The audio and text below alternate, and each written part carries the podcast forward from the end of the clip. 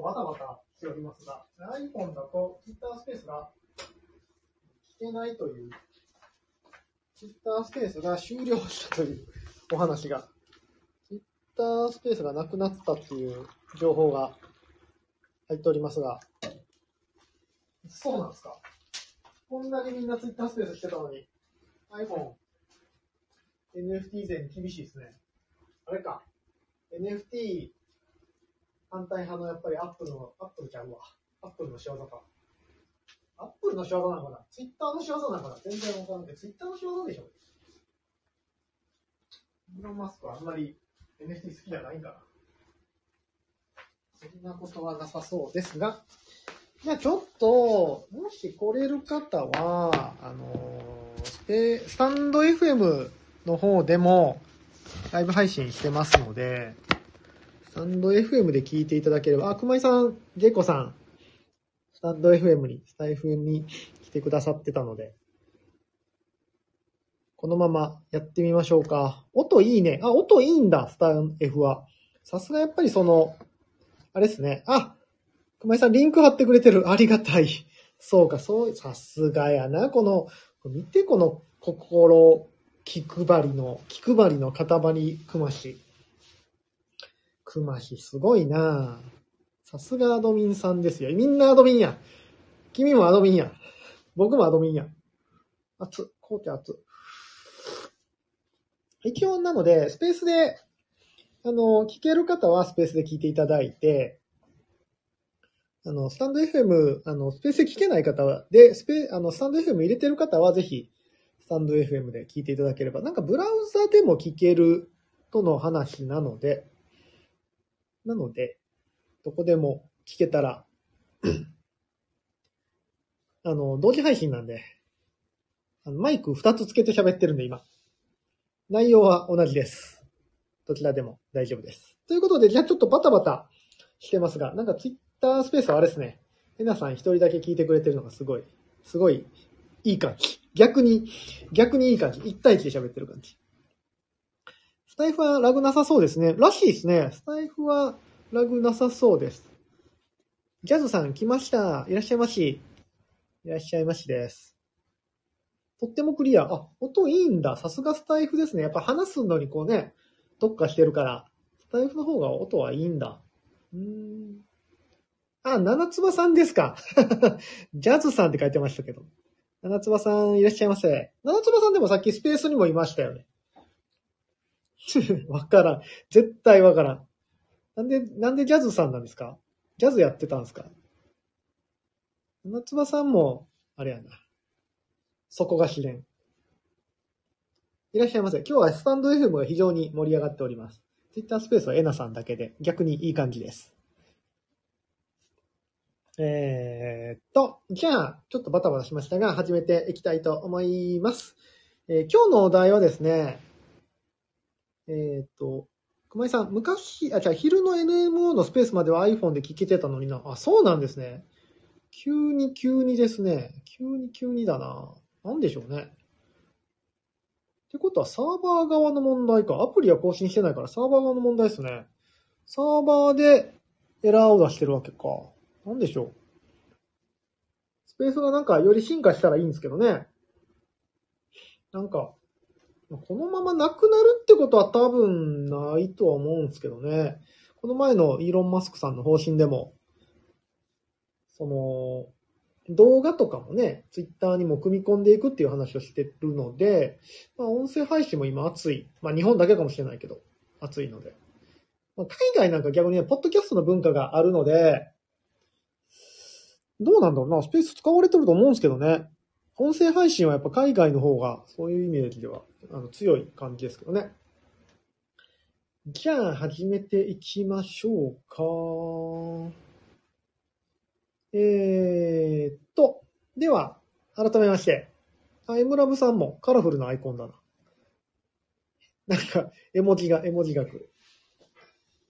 改めまして、えー、ケンチロです。えー、僕はですね、今 XEDAO っていうとこで、アドミン兼エンジニアとして、主に Web3 のエンジニアリングエンジニアとして活動をしております。えー、XDAO の NFT コレクションである MyHeroSidekicks のコントラクトを作ったり、ミントサイトを作ったり、みたいなことをしております。で、最近は、えー、イグクエストっていう、イグスターシップコミュニティのジェネラティブ NFT である、イグクエストのエンジニアを担当させていただいておりました。12月12日、無事にリリースして、リビールまで完了しておりますので、一旦僕の作業は終了なんですが、まあ、このね、引き続き、セカンドセールに向けても、引き続きエンジニアとして担当をしていく予定となっております。そんなこんなで、えー、随分 Web3 っていうところにね、Web3 っていうところで徐々にお仕事が増えてきたような感じがしてます。夏ぐらいまではね、ほんと勉強をずっとしてるような感じで、なかなかね、仕事と言えるような状態ではなかったんですけども、徐々に、徐々に徐々にお仕事になりつつあるんかな。もうちょっとね、1ヶ月生きていけるぐらいは、そちらで行けたらいいのはいいんですけども、まあなかなか、そういうわけにもいかないので、引き続きね、勉強しつつ、営業しつつで頑張っていければなというふうに思います。で、今日のお題なんですけども、えー、今日はなんかちょっと壁打ち企画ということで、今の NFT をさらに広げるために、ちょっとツイッターでも書いたんですけども、やっぱりね、あの NFT と相性がいいのはオタク層だと思うんですよ。まあ僕もオタクですし、ゲームオタクでもあり、アニメオタクでもあるんですけども、まあカメラオタクでもあるんですけども、オタク層っていうのはね、やっぱりいいかな、あの、取り込んでいかないといけないとこだと思うんですけども、まあそこにアプローチするために、今後どんな NFT を出していけばいいのか、みたいな、ちょっとざっくりした壁打ちで、もし皆様の方で、なんか次 NFT の戦略としてこうやったら受けるんじゃないか、みたいなね。もちろんこんな1時間のスペースで答えが出るわけはないので、出るわけはないんですけど、なんかね、いつもこうやって喋ってると、なんか一個アイデアがね、ポコッと出たりするので、えー、まあ、オタク層に向けてじゃなくても、次の NFT、こういう NFT が流行るんじゃないかとか、まあ来年のってしようか。もう年末だしね。来年の NFT はこんな感じに、NFT 業界こんな感じになるんじゃないかとか、一般層に広めるために、こんなアイディアどうですか？みたいなのがもしあれば、もうくったくない意見が、あの、なんだろうな、飛び、飛び抜けてる方がいいですね。むちゃくちゃなアイディアの方がいいですね。どちらかというと。そんなできるわけないやんっていうアイディアを募集してますので、今日の大喜利は、今日の大喜利は、来年、来年の NFT はどうなる？または、来年、一般層に NFT を届けるために、こんなアイディアいいんじゃない？みたいな、大喜利です。はい。ということで、えー、今日は壁打ち企画。そんな感じで進めていきたいというふうに思います。昨日ね、ちょっと重い話をしたんで、昨日と最近重い話をしてるんで、今日ちょっとライトにみんなとね、壁打ちできればなというふうに思います。今日金曜日ですね。早いな。今週めっちゃバタバタでしたね。日曜日が結婚式で、月曜日がイグをリリース、イギルリリース日で。あ、スケピーさんだ。スケピーさんまでスタンド FM に来てくださってる。レ、レグ、レ、読めないな。英語かな？レグガエ。ごめんね。英語読めなくて。レッガエかな。レ、読めないな読めない。ありがとうございます。池田さん、池田って書いてあるから、いつもの方なのかな。えー、っと、あ、アキボーさんも。こっちはアキボーさんなんだ。こんばんは。ありがとうございます。これあれやね、みんなのアイコンがいつもと違うから、ちょっとあの、文字を読まないと誰かがわかんないっていうのが。えー、ジェイコさん、運転免許証、保険証とかを SBT にしてほしい。個人情報丸見えですけども、いいでしょうか？あ、ジェイコさんの運転免許の番号ってこれなんだねっていうのは丸見えですが、大丈夫でしょうか？そう、そこね、結構、あのー、キーポイントだと思うんですよ。デジタルの証明としてなくならないんだけど、その、全部公開情報になっちゃうんですよね。で、ブロックチェーンなんで、コードも公開情報なので、誰でも見れるんですよ。なので、証明はできるんだけど、秘匿性っていうのは、秘匿っていうのは秘密の日に、徳は 秘匿秘匿の徳。バカですか？僕はバカですか？徳ってあれ何の徳まあいいや。あのね、その秘密にできないんですよね。なので、みんなに見れちゃう。っていうのが、やっぱね、そこがね、あのネックなので、一個まあ考えどころではあるなというふうに思ったりもしますね。うん。あ、ジェイコさん、ガジェ、こっちも書いてる。ガジェパンツジェネイコもね、そうそうそう、ガジェパンツジェネイコ、もう一回言おうか。えーっと、XEDAO の中のプロジェクトであった、ガジェパンツジェネイコのエンジニア、ガジェパンツジェネイコ言いにくいわ。ガジェパンツジェネイコの、えーエンジニアも担当させていただきました。コントラクト作って、ミントサイト作って、やりましたね。あれも無事に動きました。えースキビーさん、オタク層。そうなんですよ。オタク層がやっぱりね、ポイントになるような気はするんですよね。うん。やっぱオオタク層って結構情報感度高いところもあるし、もちろん低い人もいるけど、なんだろうな。ちょっとそれ雑談の後に喋ろうかな。年賀状が NFT だと、年賀状 NFT は面白いですね。ただメッセージがみんなに見れてしまいますけどね。えー、なんか SBT の情報を隠せる技術ありませんでしたっけ？えーっと、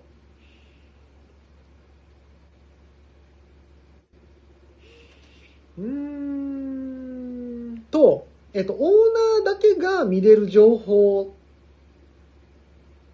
とかは作れるっちゃ作れます。その、まあ、画像に入れなくて、うん、確かにオーナーだけが見れる情報っていうのは作れるな。あ作れるな、そういう意味では。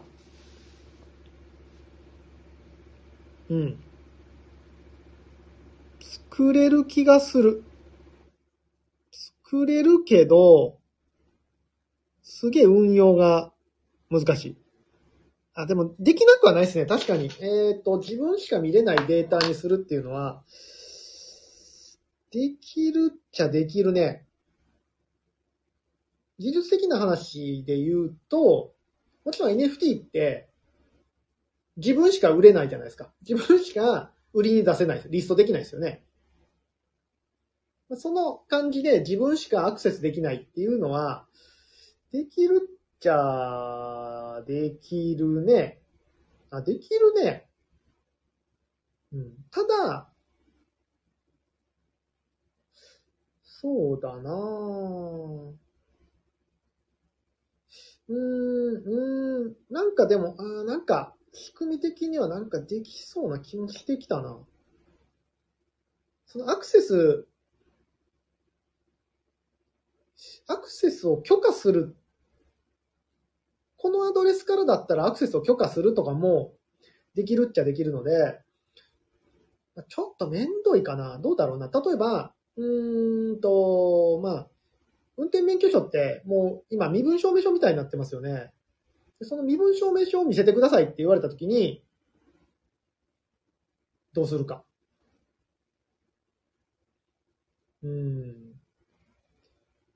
その見せるためにガス代がかかる。まあ、それはまあ将来的にはいいか。なんか確かにありそうですね。なんか、うん、なんかありそうな気がするな。それちょっと考えてみよう。面白いですね、それ。えー、七つ葉さん、秘匿性。あ、匿名の匿。そうそう、偉い。さすが。さすが、七つ葉さんは頭がいい。そうです。匿名の匿です。秘密の日に匿名の匿で、えー、秘匿です。はい。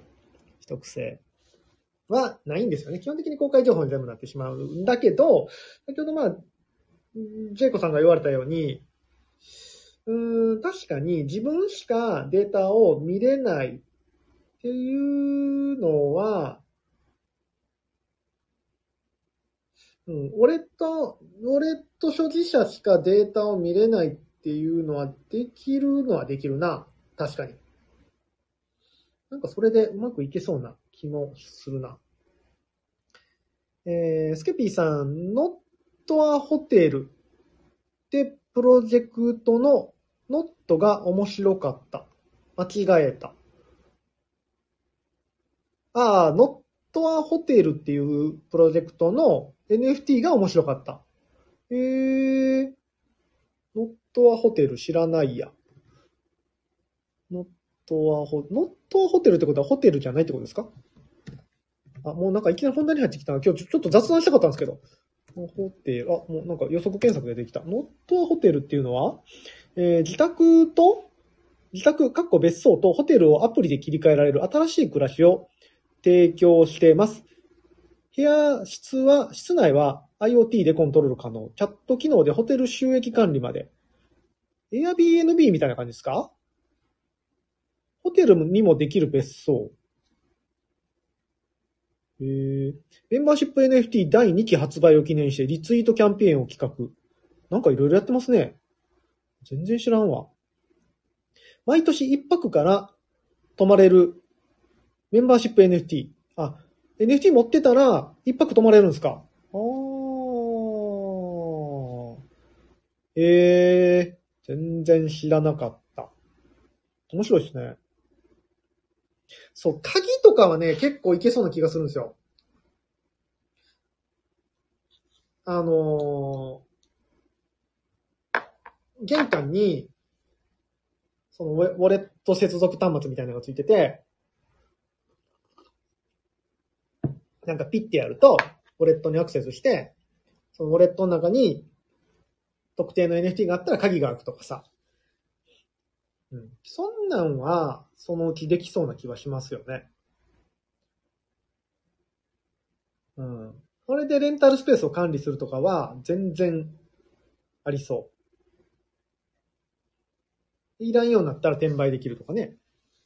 えー、面白い。あ、これちょっと後で見てみよう。ちょっと、最初雑談していいですか？いきなり雑、ちょっと、でももう24分やな。いっか、雑談しましょう。今日ね、雑談、今日ちょっとどうしても雑談したいことが1個あって、今日すごか、すごいの見たんですよ。すごいの見たって言ったら怒られるけど、ちょっと考えさせられる出来事があって、今日京都にね、撮影に行ってたんですよ。京都の、とある工務店さんのところに撮影に行ってて、あの、久々に京都のバス乗ったんですね。京都ってバス文化じゃないですか。だからめっちゃ京都駅からバス出てるんですけど、久々バス乗ったんですよ。そしたらね、あのー京都なんで、まあ、終点京都でバスがパッと止まって、それが始発に変わるっていうようなバスだったんで、来て、10分ぐらいバス停で停車して出発って感じだったんですけど、そ、そこで乗って、しばらく10分待ってたんですね。発車まで。そしたら、あの、よく目の見えない方が、ステッキで点々点々って歩くじゃないですか。こう点々って前をこうチェックしながら。こう僕今、ラジオなのに手を動かしてこう、手を左右に動かして点々点ってやってるんですけど、伝わる盲目の方がされてる。点々点って。で、ああ、目の見えない方だけど、いや、すごいな。やっぱりあの、あのステッキだけで、やっぱ道、普通の道なんで別に点字ブロックも何もないんですけど、感覚とかわかんねんなーって言って思って見てたんですよ。そしたら、あの、バスを、バス止まってるバスを、まあ止まってるバスのこう横をね、こう、後ろから前に歩いていったはって、前に行った瞬間に振り返らはったんですよ。で、振り返ってなんかポソ、ポケットからゴソゴソってこう、何か出して、何か出したと思ったらカメラ出さはってんですよ。カメラ。でカメラ出して、バス撮らはったんですよ。振り返って。これどういうこと？なんでしょうね。ちょっと、いろいろ考えたんですけど、全然、なんかすごいことが起きてるっていうのはわかるんだけど、しかもなんかね、いや、まあ、見えてないとは思うんですけど、なんか画角調整してるんですよね。で、パシって撮って、また、こう、つ、あの、ステッキでトントン行くんですけど、あの、途中にポールがあって、そのポールにちょっとぶつかりそうになったはったんですよ。うん。あの、そうそう、カメラ構えた時にポールが前にあって、それを最初わからんかったのが、あ、ポールあるわと思って途中で時計横から撮らはったんですけど、多分見えてないと思うんですけどね。さすがに、見えてて、あのステッキで点々点々歩かんでしょ。目もつむってはったし。まあ、つむってはるか薄めぐらいだったし。なんだろうね。何を、何だったんだろうって未だに、いや、これ答えないんすけど、全然。全然答えないんですけど。なんでしょうね。竹中工務店。竹中工務店、そんなでかいとこじゃないです。普通の個人の工務店さんです。七つ葉さん、見えてた。ジェイコさん、それ見えてます？いや、僕も見えてんのかなと思ったんですけど、その後の足取りは完全に見えてない感じだったんですよ。こう、ステッキでこう、足元を、ままあっちが演技かっても一瞬思ったけど、いや、じゃあなんでってなるじゃないですか。いや、そんな演技いる？いらんでしょ。演技、そっちの演技もいらんし、何なんだろうな。で、仮に、まあまあ、撮ったとして、写真って、見て楽しむもんじゃないですか。どうすんやろ、撮ったものを。画像編集とかすんのかなとか思ったらめっちゃ気になってきて。ちゃんと撮れてるかの確認とか、どうすんやろ。何に使うかがめっちゃ気になるんですよ。別に何の変哲もないバスなんだけど、まあ、なんかバス好きなのかなーっていう気もするし、何に使ういや、これ答えないからさ、今ここで喋っても、悶々とするだけなんだけど、この悶々をみんなとちょっと共有したかった。めちゃくちゃ悶々をみんなと共有したかったので、ちょっと今日はこの話をしてみましたが、なんでだと思います？なんか、これに説明できる人がいたら、ちょっと、ズバッと、これだみたいなのが、分かった人がいたら、ぜひ、えー、ケンチロまでメンションを飛ばしてください。もう多分今日寝れないぐらい不思議です。何だったんだろうっていうのと、何に使うんだろうっていうのと、え、見えんの？みたいな。写真見えへんやん、みたいな。逆比なのかも。それはまあ若干ありますよね。いや、でもなでも、形すら見えてない感じだったんですよ。これは、あの、僕の思い込みかもしれないけど、このステッキの動かし方が、こう、やっぱ端まで行ってツンツンってやって、あ、壁やなって言って避けたはったんで、なんでしょうね。わかんないっすよね。ジェイコさん、シャッターを鳴らしたかっただけ。うーん、何のために？昔はカメラマンだった。まあ、そういうのは確かにあり得るかもしれないですね。七つばさん、何線か確認できるアプリがあるとか。あ、デジカメでした。あ、あの、スマホじゃないんですよ。デジカメでした。スマホだったらね、まあなんか撮って、なんかアプリに入れてとかがあるんかなと思ったけど、普通にデジカメだったんですよね。コンパクトデジカメ、ちっちゃい。威嚇、ジェコさん、威嚇。威嚇ってかん、うん、威嚇というか、この運転手に謎を残したろうっていうような、ちょっとしたドッキリっていう可能性はまあなくはない。なくはないけど、何のためってなるよね。なくはないよ。確かに。いや、めっちゃ悶々としてるし、僕。今。もう今というかもう、あの出来事があってからずっと悶々として、あれ何やったんやろなっていう。いや別に、あの、悪いとかそんな話全然してるわけじゃなくて、もう、えー、って、え、見えてるんですかって聞きに行きたかったもん。エイジさん、エイジさん、どこにいるの？エイジさん、スタイフにいるのかな？わかんない。えー、エイジさん、写真を撮ってスマホに転送して拡大してみる。あー、なるほど。よく見えないからめっちゃ拡大したかったみたいな？でもなぁ。でもそれだってなんかスマホで良くないですか？わざわざデジカメっていうことはやっぱりなんか写真を撮りたかったような気はするんですよね。スマホじゃなくてデジカメだったっていうのが。熊木さん、ここからバスに乗ったと運転手に証明する。いや、乗らなかったんですよ、その人。全然乗乗ってなくて、そのまま向こうにスーって行かはったんですよ。なんか普通にバス取って、シューって行って、何やったんやろうなと思って。いや、難しい。いや、これ、答えないから、これも大喜利、あ、スペースに貼るのね。よかった。えーっと、昔は写真ボタン、写真家だったので、シャッターのボタンの位置を体で覚えてる。シャッターのボタンの位置はね、わかるんですよ。七つ葉さん、デジカメっていうのが引っかかりますよ。そうなんですよ。スマホだったらさ、まだ、まあまあまあまあ、なんか、なんか、アプリとかあるんかなと思うんですけど、デジカメってことは多分、写真として使いたいと思うんですよね。小牧さん、あ、乗れなかったんや。そうなんですよ。乗れなかったんですよ。そう。謎。これ今日この話だけで終わっちゃうからちょっと、これ答えないし。えー、スケピーさん。盲目の写真家さん。いや、でも、それはね、ワンチャンあるかなと思った。やっぱ話題になりますもんね。いらっしゃいますよ。あ、そうなんだ。へえ、いはるんだ。じゃあ、じゃあそれかも。あ、リッピさんだ。こんばんは。なんかご無沙汰ですね、リッピさん。そんなことないなんか、なんかご無沙汰のような気が、気がした。あ、ジェイコさんもおひさですって書いてる。リッピさんなんかおおひさな感じ。おひさですね。どうですか、最近。寒いですか？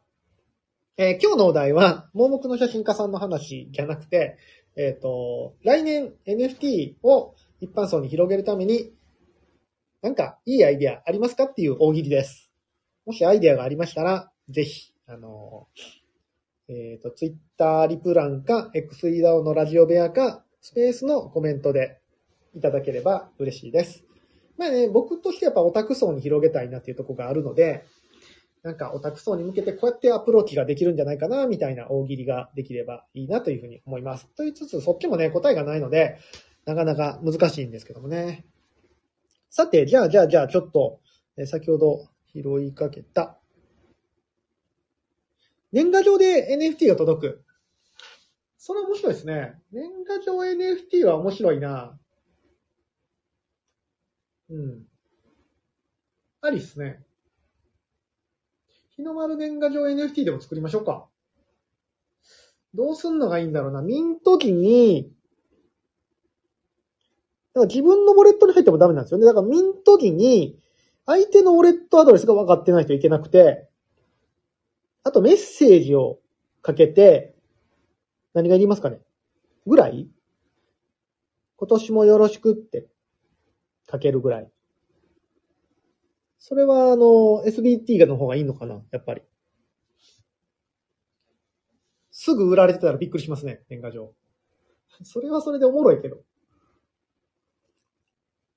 あと自分の名前も書けなダメか。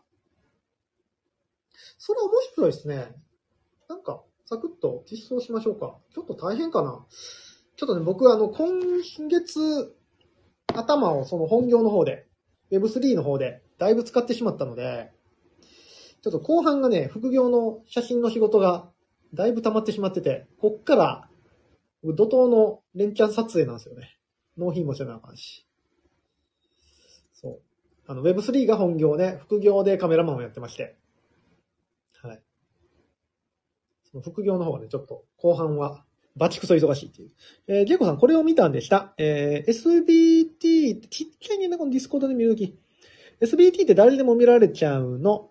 プライバシーはちゃんと守れる。えーゼロ知識証明など暗号技術を、何？ゼロ知識証明って。この証明は真実ですという主張だけで証明として成り立つ暗号技術です。それ以外の情報は一切公開する必要がなくなります。SBT によってはクレジット履歴、未払いローン、その他悪用につながりそうな情報など、知らない情報も出てくるんですよ。こんな時は有用ですね。まだゼロ知識証明が SBT に採用されるかどうかわかりませんが、論文内でも注目すべき技術として、あ、なんか今後の技術としてあるんですね。なんだゼロ知識証明って。なんでそんな難しい言葉使いますか？もうちょっとわかりやすく言ってください。調べてたんですね。ゼロ知識証明誰か知ってる人はい、サクッと解説してください。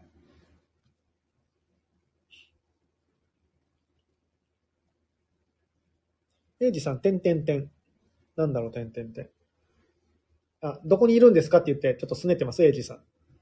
スペースね、これ誰が来てるかって、多分わかんのかなわかここをクリックしてもわかる？人数はわかるんですけどね、誰が来てるかわかんないですよね。えーっと、七つ葉さん、お年玉付き、お年玉を誰があげるか問題。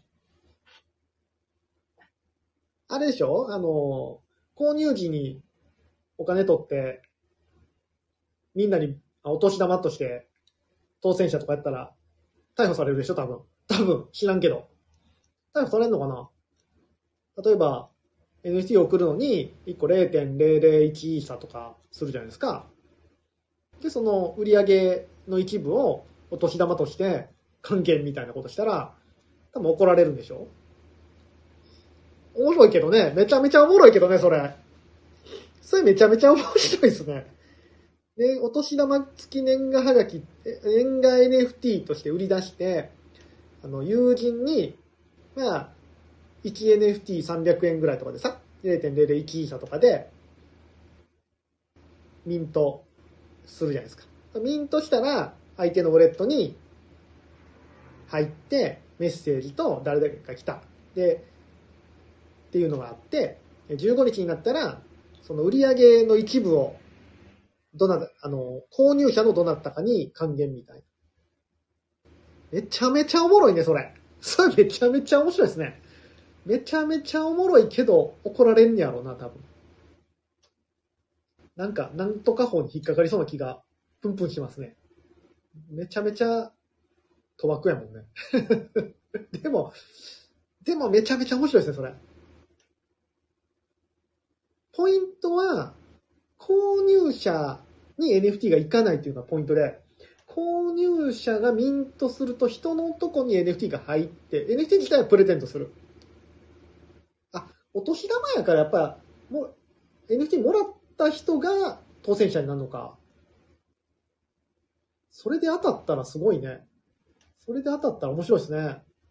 だから、ジェイコさんがくれた年賀状が当選して、いやー、10イーサ手に入りましたわ、みたいな。絶対怒られるね、これ。絶対なんとか法に引っかかるけど、まあ、めちゃめちゃ面白いですね、それ。なんか、金じゃなかったらいいのかな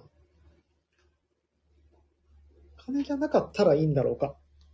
えー、県庁さんはどこを読んでるんですか？あ、スタン、え？スタンド FM のコメントと、XEDAO のラジオ部屋を両方読んでおります。並行で。え？あ、ちゃうわ。エイジさんスペースにいるのか。表示されてない。え、スペースに来てても表示されないっていうのがあるんですか？スペースにはね、今、エナさんしか見えてないです。あの、いつものアイコンもないし、その他何人っていうのにも入ってない。バグってますね、スペース完全に。そうか。今日はエイジさんおらんねやとちょっと寂しくなってたら、あ、いはるけど見えてないのか。難しいですね、これ、スペース。えー、ジェコさん、ゼロ、ゼロ、ゼロ、ゼロ知識証明ってまたもう言いにくいなあれですね、あの、ガトツゼロ式みたいな感じですね。ガトツゼロ式とは、えー一方の当事者がある主張を証明したいときに、他方の当事者に、もうちょっとわかりやすい言葉で言ってよ、対してその主張が正しいということ以外の情報を与えることなく、証明できる、証明することのできるやり取り方法です。なるほど。技術的には全くわからんけど、あなるほどね。合ってます？合ってますよっていうだけの話ってことね。本当に？みたいなことは聞かないってことか。なるほどなえー、リピさん、スタイフのコメントなんです。そうなんです。スタイフライブできるって、えー、尊敬する。臨機応変の対応苦手です。全然、全然スタイフライブできますよ、リッピさんなら多分。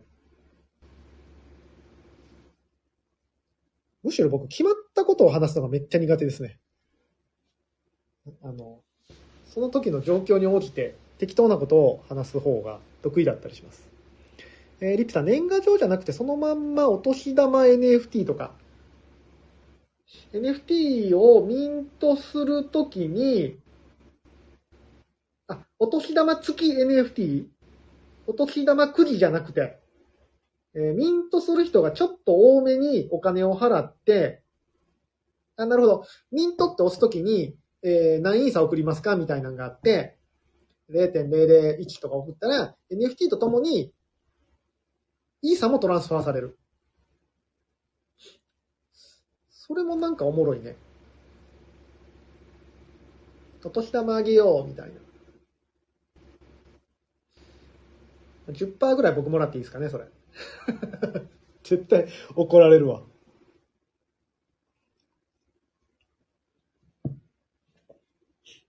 あ、エイジさん。あ、ほんまや、エイジさんの見た目にはエイジさんがいる。エイジさんと僕とエナさんがいる。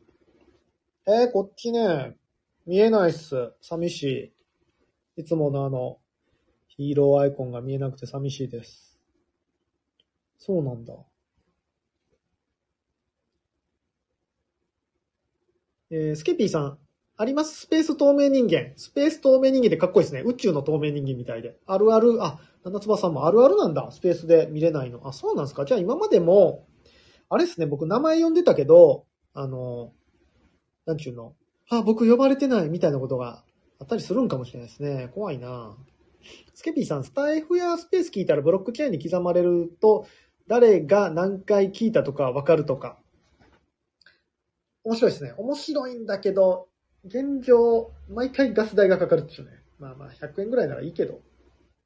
これ100円ぐらいならいいけどって感覚、Web3 になってからですよね。僕、あの、僕の、あの、あれなんですよ。えっ、と、僕の嫌いな言葉、ナンバーワン。さて何でしょう僕の嫌いな言葉、ナンバーワン。嫌いな言葉、言葉というか、まあ言葉でいいや。僕の嫌いな言葉、ナンバーワン。この世で一番嫌いな言葉があるんですよ。これもう、何年前かな ?5 年、10年ぐらい前からずっと言い続けてますけど。何でしょう？正解は、手数料ですね。僕の嫌いな言葉、ナンバーワン、手数料。なので、手数料払うのめちゃくちゃ嫌いなんですけど、あの、ガス代って言われると、なんか、サクッと払っちゃいますね。Web3 になると。無料とか大好きだったんで、なんか、いかにしてこの50円を払わないようにしようかとか考えてたんですけど、もう今、ガス代とかで、あの、なんですか ?1.5 ドルとか出ても、まあまあ、いっか、と思って払っちゃいますもんね。それで結構どんどんどんどんイーサがなくなっていくっていう。あ、ヘイさん。ヘイさんこんばんは。ありがとうございます。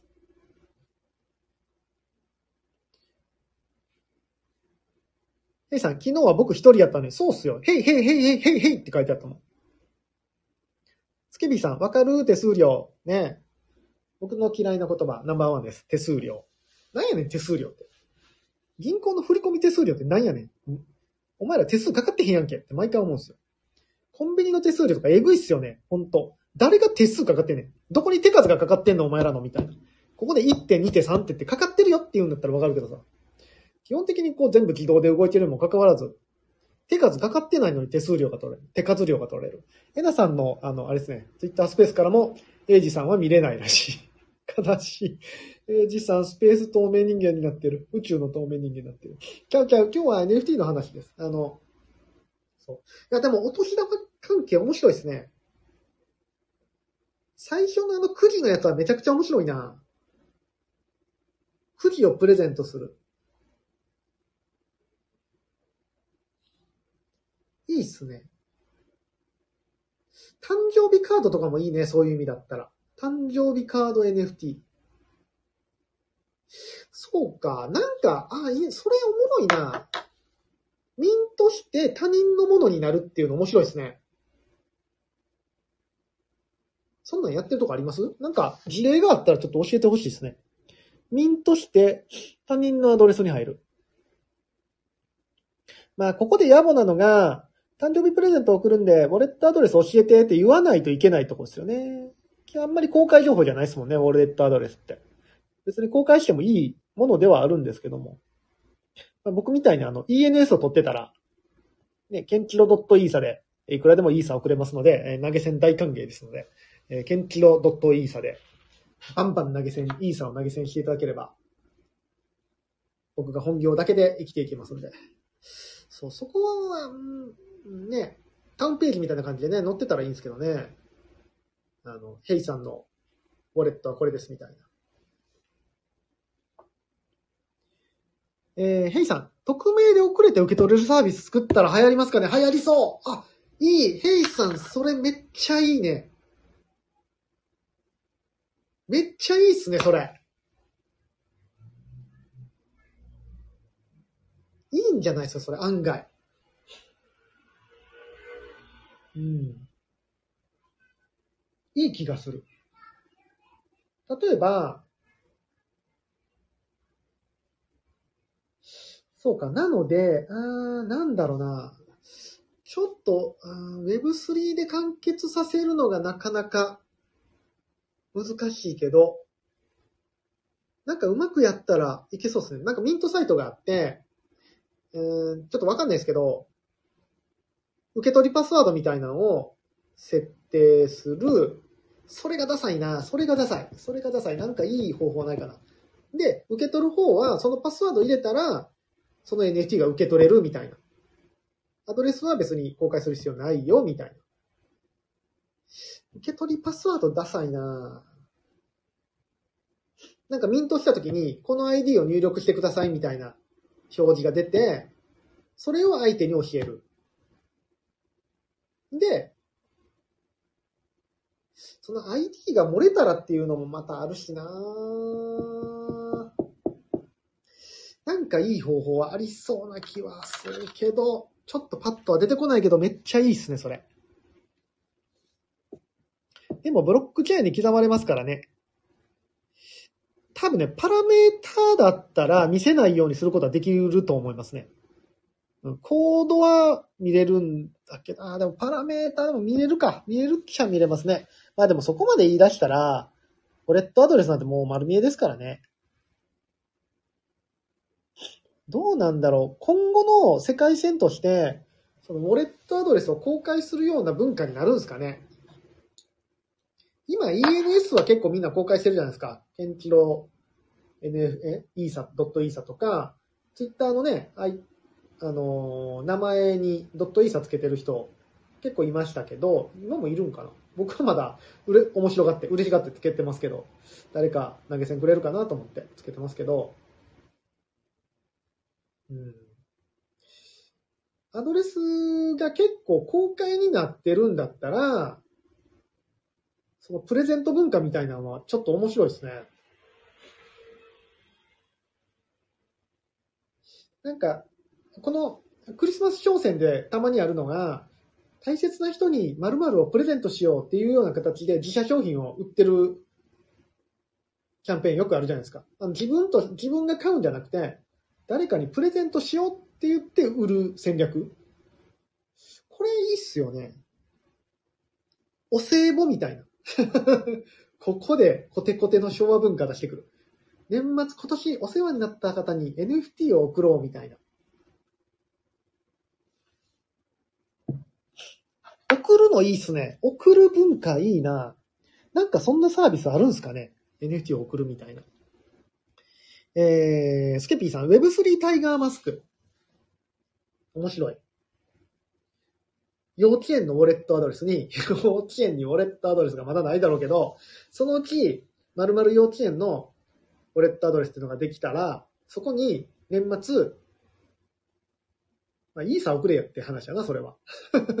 普通に NFT 送られるの、いや、イーサくれって思うかもしれないけど、まあまあ、でも、要するにそういうことですよね。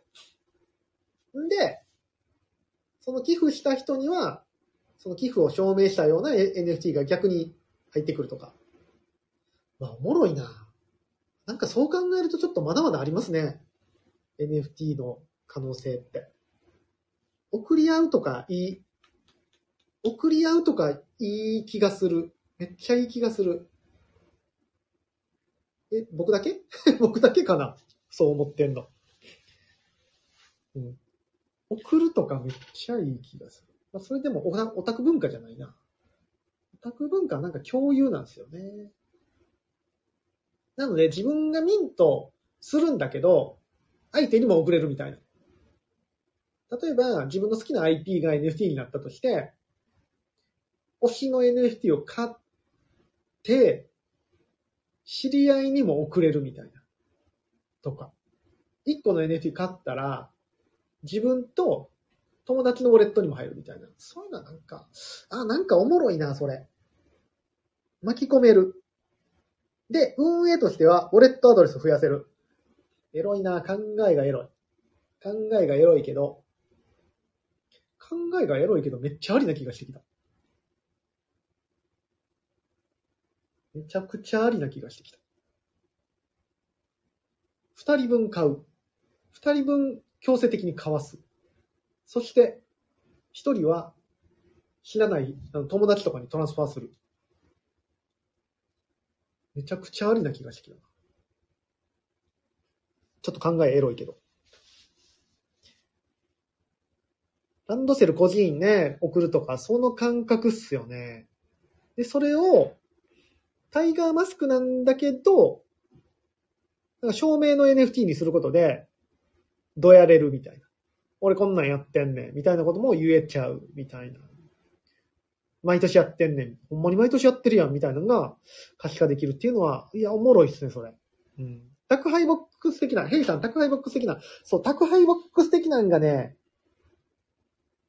もし、そのウォレットアドレスっていうのが今のような感じで、今のまま、結構その公開したくないっていう文化が広まるんだったら、宅配ボックス的なのは絶対いりますよね。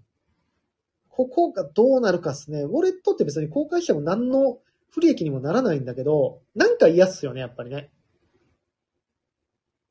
ね、な、やっぱなんか嫌。っていう、なんかその感情的な部分もめっちゃわかるし、特に日本人とか嫌がりそうやしな。どうなるかな。うん、ウォレットがもうバンバン公開されてみんな ENS を使うようになるぐらいの世界線になれば、うん。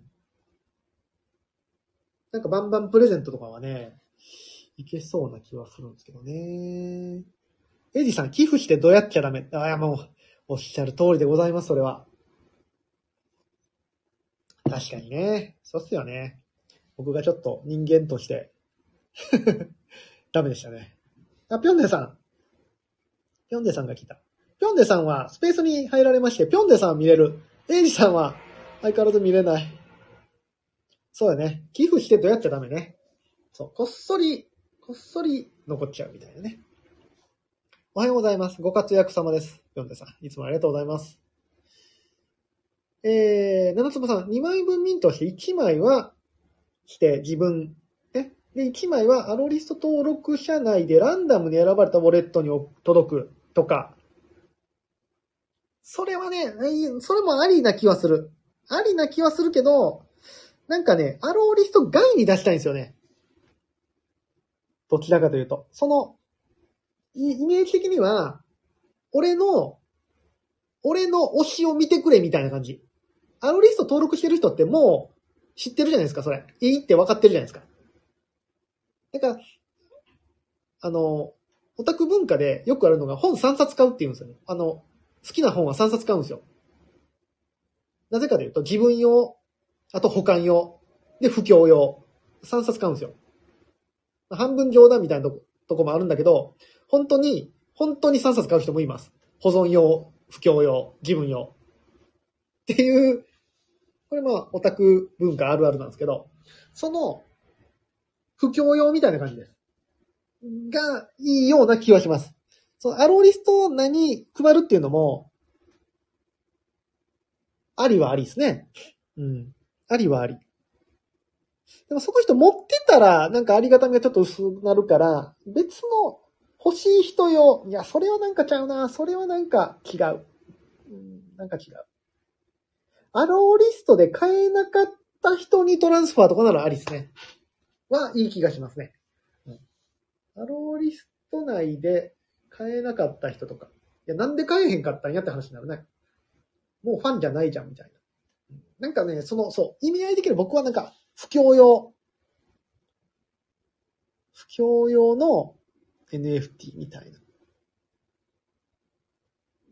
があったらおもろいような気はする。でそうすることで、登記税も入らない。一発儲けたろうみたいな人がそんなわざわざ、あれじゃないですか。人の NFT 買わないじゃないですか。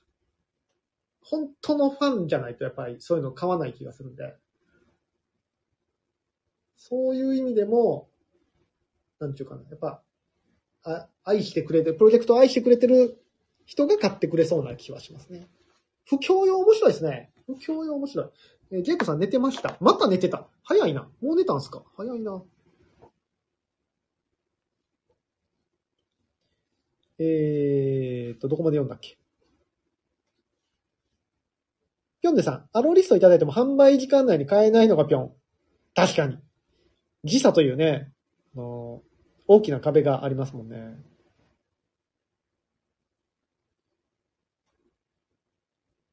出た。ぴょんでさん、J、コーニマルはなんて発音したんですか？これ。これまたコーニマルでしょあれ。コーニ点々じゃなくて。どうやって出すのこれ？えー、スケピーさん、NFT 投資の代打、あ代行、流行りそう。初心者でも NFT 投資ができる未来。ああ。あるかもね。なんか、分散投資的な、そうね、それこそ、S&P500 みたいなのは出そうな気はしますね。ただ、それまたあれでしょ。法律に引っかかるやつでしょ、確か。お金預かったり、金融資産預かるには確か免許がいるんですよね。ね、そんなんができたらいいんだけどね。あのーこれあの、プログラミングの、忍者 DAO のプログラミングの DAO でちょっと話題に上がってたのが、ステーキングってありますよね。ステーキング。ステーキングしたら、えー、トークンを発行するみたいな仕組み上ではあり得ると思うんですよ。でも、ステーキングって、あ、そうそう。まずメリットの方から言いましょうか。メリステーキングさせるメリットとしては、いわゆる、ロックがかけられるんですよね。パンダロックのさらに強化版みたいな。預かってるから絶対に盗まれない。詐欺にあっても盗まれない。なので、ステーキングしてもらった方が運営としても得なんだけど、多分ステーキングもね、厳密に言ったらアウトなんですよ。日本でやっちゃうと。金融資産を預かってるから。多分ね、厳密に言ったら、うち詳しくないから、あのー DYOR、ディオールで、ディオールでお願いしたいんですけど、あのー多分ね、アウトなんですよ。えー、ぴょんでさん、無風 J、この、コニマルは難しいんで、もう、J5 さんっていうのもね、不思議なキーボードです。あ、外国用のキーボードだからえ、そんなことないでしょ。そんなことはないでしょ。えー、J5 さん、僕にお金を預けてくれたら増やしてきますよ。パチンコっすかね、パチンコ。今日あの、京都行ったんですけど、宝くじ売り場にめっちゃ人並んでましたね。全員 NFT 買えばいいのにと思ったのに。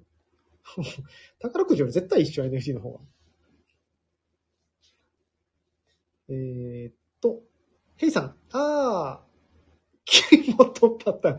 木本パターン僕あの、触りしか知らないからあんまり深掘りできないですけど、そうそう。お金預かってなんかのやつね。あれ多分厳密にはアウトなんですよね。NFT 運営代行はどうだろう？あ、めっちゃわかんないな。どうでしょうね。どうでしょうね。確かにね。プロジェクトとしてはいいのかな？なんかね、資産を預かったら、ある、金融資産を預かるのはなんか、免許がいるみたいな話だったんですよね。多分。DYOR、ディオールで、ディオールでお願いします。え、ぴょんでさん、そうそう、外国用のキーボードです。外国用のキーボードなんか、また、あの、ドイツはまたちゃうのかな？よくあの、U、US キーボードなんかね、ありますけどね。ジェイゴさん、パ、パチンコですか？意外。ケンチロさんもパチンコするのですか？僕パチンコ一回もやったことないですね。パチンコはい、あ、嘘嘘。小学生の頃に、親父について行って、なんか、落ちてる球拾って、2、3回打ったことあります。それやったら、怒られるからやめやって言われました。あ、あかんねや。落ちてる球拾ったらあかんねやと思って。その1回ぐらい。小学校、幼稚園ぐらい。あ落ちてる玉はもう店のものなんやっていうのを、あの、覚えました。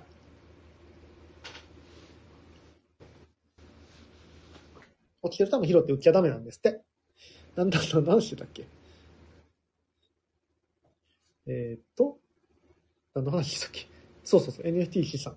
そう、ああもう8時回ってるやん。今日なんか、時間感覚がおかしいな。でも面白いですね。その、うん、送れる NFT はなんか一個ありだな。送れる NFT は SBT の方がいいんすか？まあでも、ミントできるとなったら売れる方がいいか。すぐ売られたら嫌やけどね。いや、友達にもらったもうすぐ売らんでしょ。そこはなんか絆があるから。っ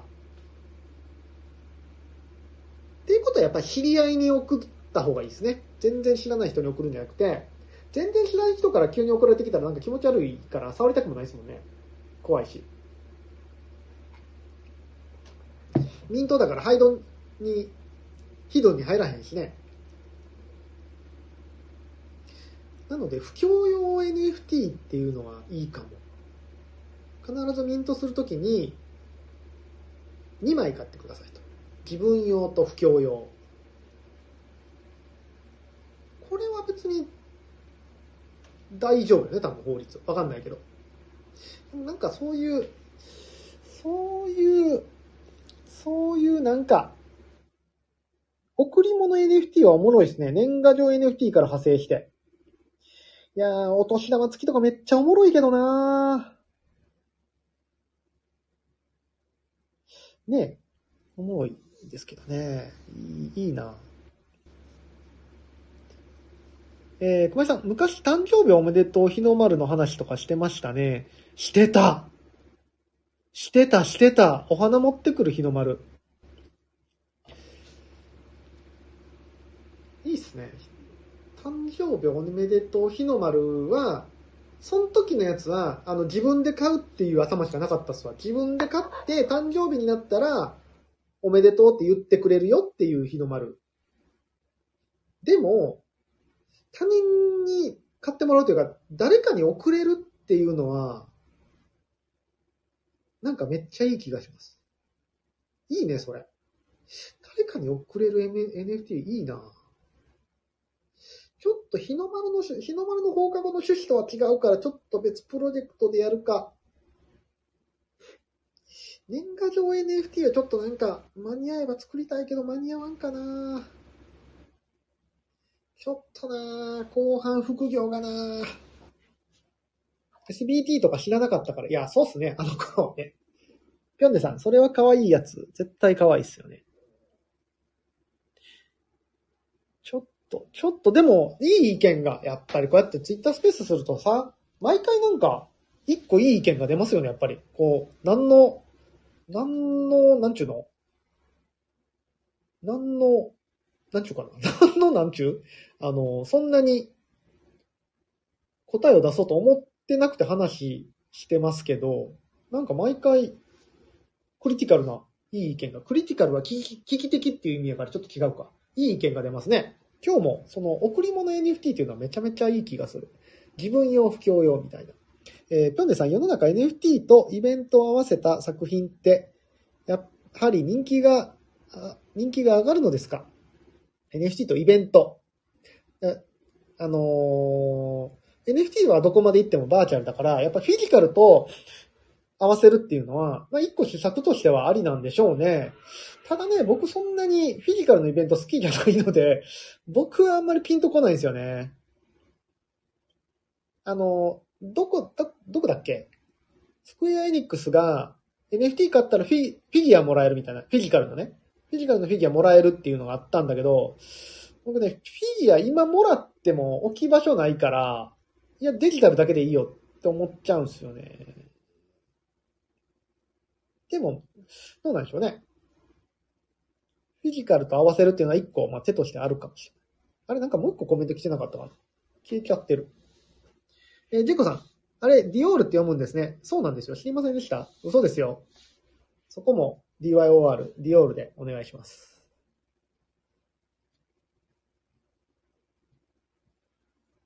ディオールって読みたくなりません？あれ。あれ誰が言ってたんかな？誰かが言ってて、ほんまやめっちゃディオールやと思って。パッと見ディオールじゃないですか、パッと見。パッと見た瞬間、目つむって、目ぐーってつむって、パッと開けた瞬間見たら、ディオールって見えません？あ、ディオールやって、パッと見たらやで。パッと見たらやで。よう見たらあかんで。よう見たら、ちゃうな。偽物やな、これってなるけど。パッと見た瞬間。長くなっちゃった。いや、でも、でもいい、いい意見が、いい意見が。いい意見が。ここで盲目のカメラに戻ってくる。今、そうやね。戻ってくるね。戻ってくるけど、今からその話し出したら8時半になってまうから、今日はやめときます。もし、えー、じゃあ今日の総括。今日の総括ですが、えー、盲目のカメラマンについて知ってる人がいたら教えてくださいっていうのと、えー、NFT の、来年の NFT のね、流行り、どうなるかっていうのと、まあ、一般層をね、盛り上げるためにどうしていったらいいかなっていうのを、あ、エイジさん、エイジさん、エイジさんこっち来た。よいしょ。エイジさんスタイフに来た。えー、逆にディオールを見ると DYOR に見える。それは、それはかなり、かなり病気になる機会。確かにディオールってあれか、小文字か、IOR は。面白いですね。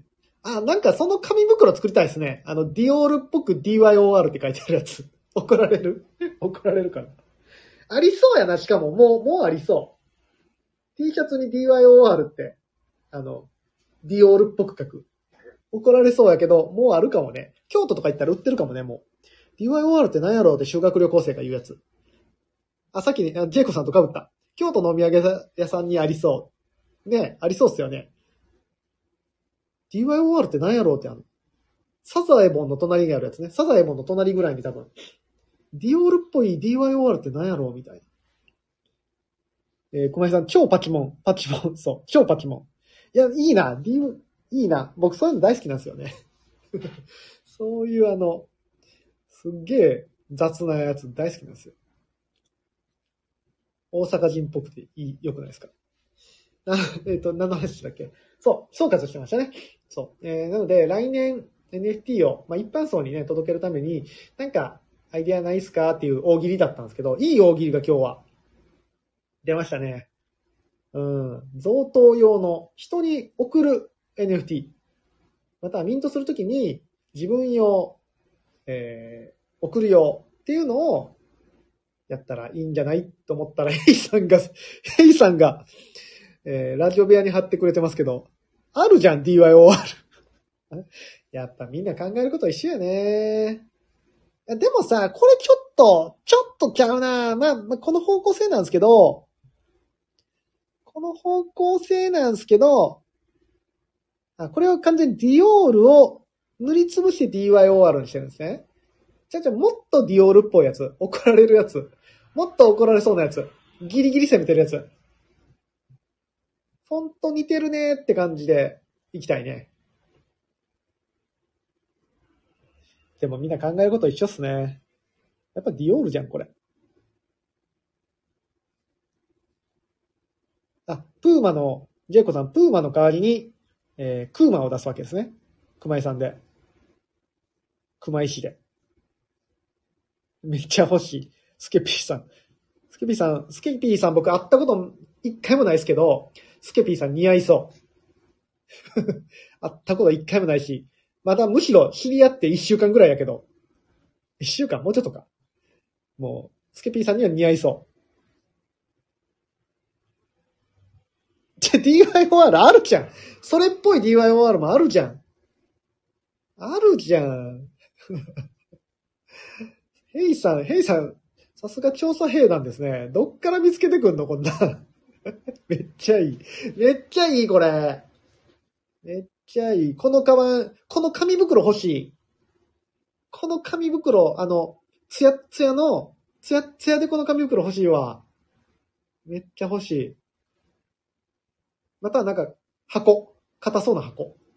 何入ってんやろ？帽子入ってんのか？何入ってんのかなっていう硬そうな箱。でも箱はちょっと使いにくいから、あの、テラッテラの、テラ、テラに光ってる紙袋欲しい。えージェイコさん、さすがクリスマスに持ち歩きたい紙袋。持ち歩きたいねクリスマスに、震災橋あたりで持ち歩きたいわ。震災橋大丸の前ぐらいで持ち歩きたいわ。テラッテラのやつ。光ってるやつ。めっちゃいいわ。やっぱみんな考えることは一緒っすね。これ、あれですよ。アイディアは、もうみんなすぐ出てくるので、今の、なんちゅうの？今のポイントは、実現できるか、実行するかどうかだけですかね。実行力が問われますから。あ、スペースの方には、銀さんも来てくださってる。もう終わりますか今日はね、銀さん、あれなんですよ。なんか、スペースの調子が悪いんで、みんなスタンド FM に来てくださってます。さて、じゃあ今日はこんくらいです。なかなかいい案ができ、出た気がする。なんか一個やってみようかな。贈答用 NFT。年賀状 NFT がちょっと間に合えば作りたいな、作りたい。僕一個ね、やりたいことがあるんですよね。その NFT 関連で。そのメッセージを、メッセージを埋め込める NFT はね、ちょっとやりたいなと思ってて。ちょっと間に合わなかったら、あの、誕生日にプレゼントする NFT みたいなのを、ちょっと日の丸ベースで、またポコさんに絵描いてもらわなあかんけど、作りたいなぁ日の丸の方角、まずそれでもいいかもな寄せ書き NFT とかもいいっすよね。何人かで、あ、なんかいろいろありそう。ちょっと考えよう。考えよう考えよう。なんかありそうっす。あ、いいスペースでした。いいスペースでございました。ちょっと長くなってごめんなさい。今日は13分もオーバーしてしまいましたね。もっとサクッと。いや、今日はね、どうしてもその盲目のカメラマンの話をしたかったんで、ちょっと長くなっちゃいましたけど、今日も皆さんいろんな意見、壁打ち、ありがとうございました。最後に、ディオールの紙袋も、ディオールちゃう、DYOR の紙袋も、よかったですね。ということで、えー平日、毎日ツイッタースペースを19時からやっておりまして、今日は金曜日ですね。明日、明後日、土日は休日なので、平日毎日ツイッタースペースはお休みです。